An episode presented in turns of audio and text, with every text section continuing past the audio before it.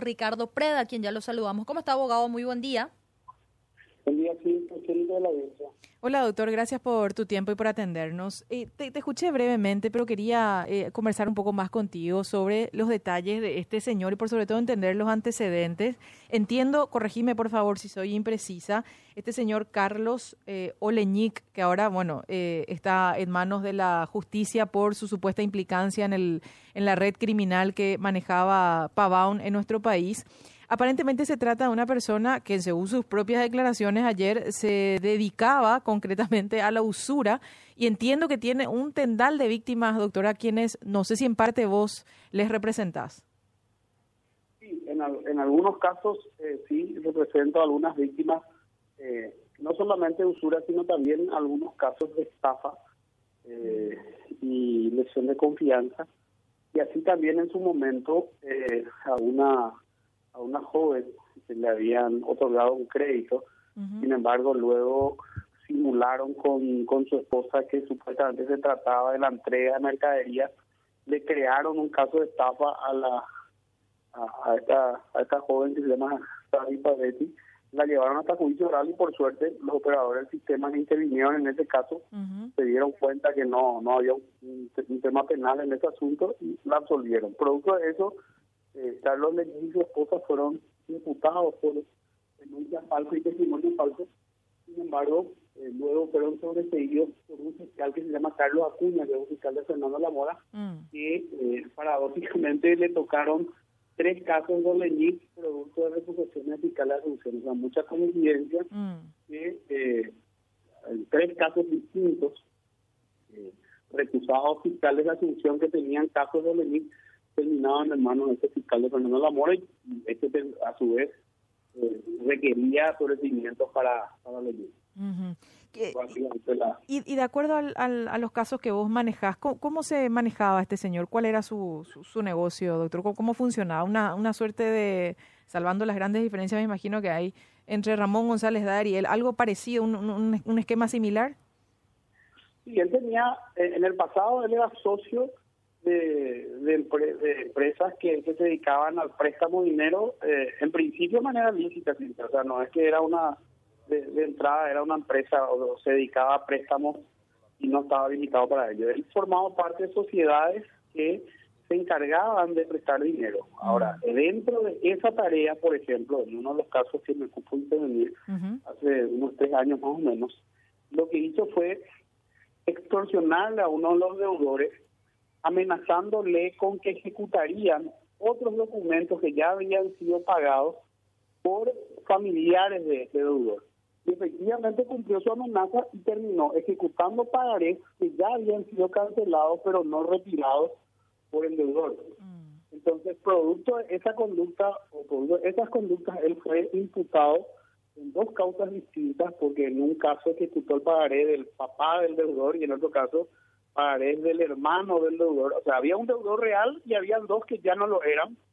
Él para para para para extorsionarle al, al deudor real eh, amenazó con ejecutar pagarés de, deudores que ya no lo eran y que eran familiares del, deudor real. Lo hizo y producto de eso fue imputado, incluso acusado. Luego arregló, eh, es decir, le reparó el daño a mi a mis clientes y el caso terminó por esa vía. Luego eh, viene el caso de este de Sai Pavesi, donde fue imputado por denuncia falsa y testimonio falso.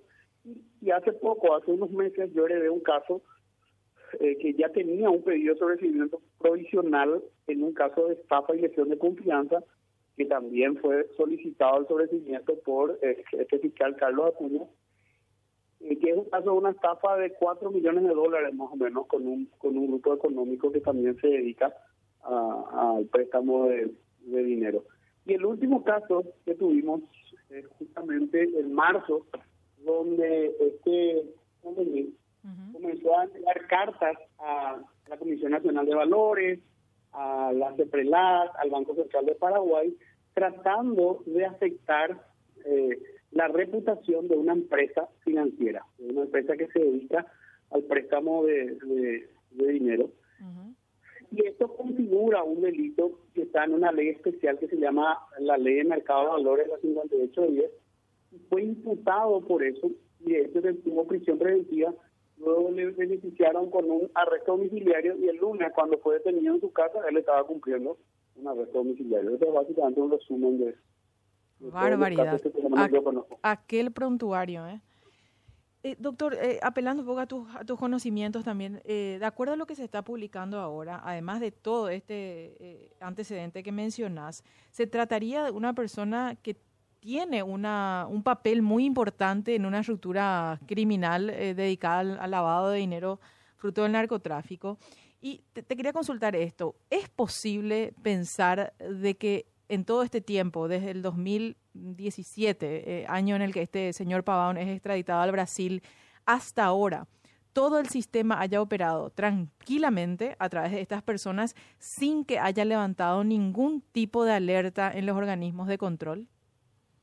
Bueno, sin duda que, eh, por lo que entiendo, este caso eh, se inicia con incautación aparentemente de agendas o algo así. Así es. En cárceles brasileras. Es decir, esto no surge del control propio que tendrían que hacer órganos como la CEPRELAT, por ejemplo. Así mismo. surge, surge de una cuestión eh, de, afuera. investigaciones de otro país incluso. Sí, es la federal. Eh, no, no, no es que algo que es detectado por los órganos locales eh, de, de, justamente de, de verificar si las transacciones financieras y más aún lo que me extraña es una persona como Lenín, ¿verdad? Que con tantos procedimientos ya eh, tendría que haber tenido, digamos, algún control más eh, más estricto sobre sus sobre sus operaciones. Eh, pero bueno, la, las limitaciones que tienen órganos que se dedican últimamente a, a solamente enfocar su tarea hacia un grupo económico, obviamente no le va a, no va a tener recursos para hacer su tarea habitual.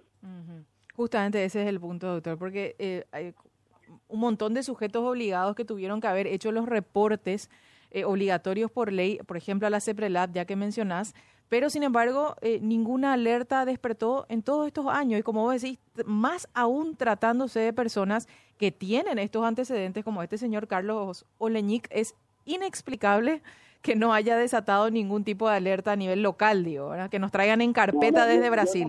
Yo no creo, yo no creo no, ya no había alerta. Lo que, lo que posiblemente ocurrió es que estas alertas no fueron gestionadas por la Secretaría. Así mismo, claro. una cosa es que el sujeto obligado reporte y otra cosa es que esos reportes eh, se han analizado y obviamente, o sea, porque el banco, por ejemplo, que es un sujeto obligado, sí. no tiene la totalidad de la historia. O sea, el banco tiene solamente la historia que tiene con Ricardo Preda, que es Es parcial. Eh, claro, parcial. Entonces, Ricardo Preda es un depósito que llama la atención, el banco me pide, eh, porque este, este, este, depósito, si no le convence lo que le digo, o no le dije luego nada, o no le justifique nada, va a reportarme.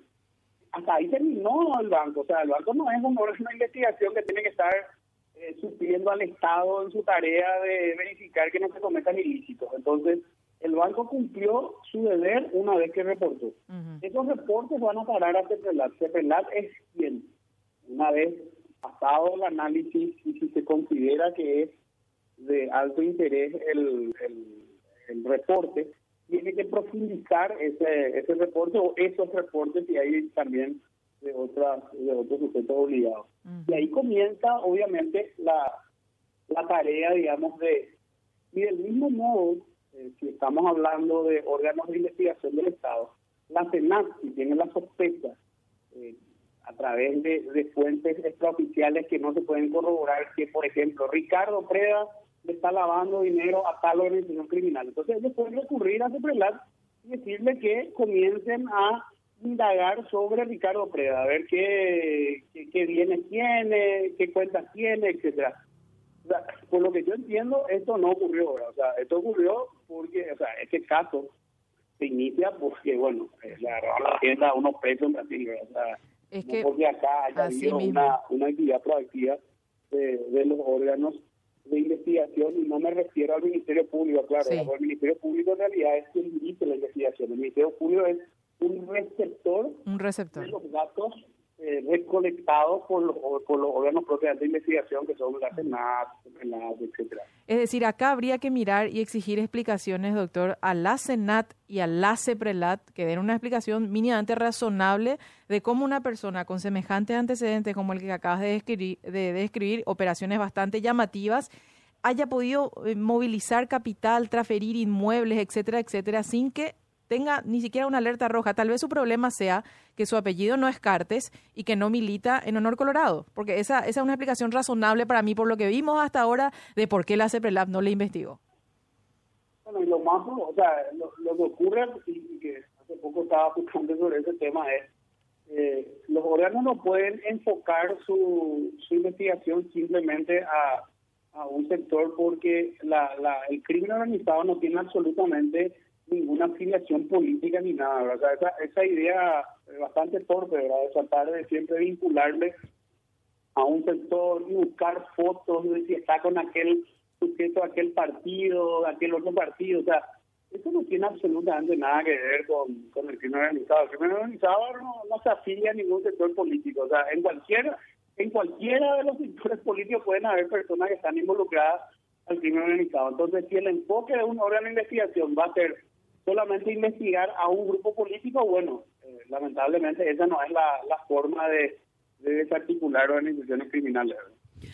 Abogado, esto tampoco, por supuesto, se puede hacer, ya hablábamos de la CEPRELAD y demás, pero tampoco sin la ayuda, colaboración de funcionarios públicos que están en instituciones claves. En un en un escrito se veían anotados detalles como aguinaldos para registros públicos, eh, CEPRELAT, catastro, tributación. Obviamente ahí la, la colaboración es muchísima. Sin eso, por supuesto, este esquema tampoco podría tener hoy día todo lo que tiene. eso es justamente el organizado. O sea, tiene tiene, digamos, tentáculos en, en, toda la, en todas las esferas, tanto públicas como privadas, eh, incluso hasta, hasta muchas veces a nivel de medios, donde cualquier tipo de, de amenazas que reciben, muchas veces eh, esas personas que están amenazando esos intereses son atacadas eh, en ciertos en ciertos en ciertos medios. Ocurre ocurre digamos en cualquier lugar del mundo donde el crimen organizado tiene de alguna manera algún tipo de, de, preponderancia. ¿verdad? En todos lados hay, hay criminalidad, pero hay lugares donde el crimen organizado ha de alguna manera se, ha integrado con, varios sectores, no solamente públicos, sino también privados. Y sin duda que muchas de esas actividades que hacen, la de, por ejemplo, ocultar la propiedad de quién es el dueño de un inmueble, etcétera, eh, eso tiene que tener intervención de funcionarios del Estado. Doctor, como siempre, muy amable. Que tengas un buen día.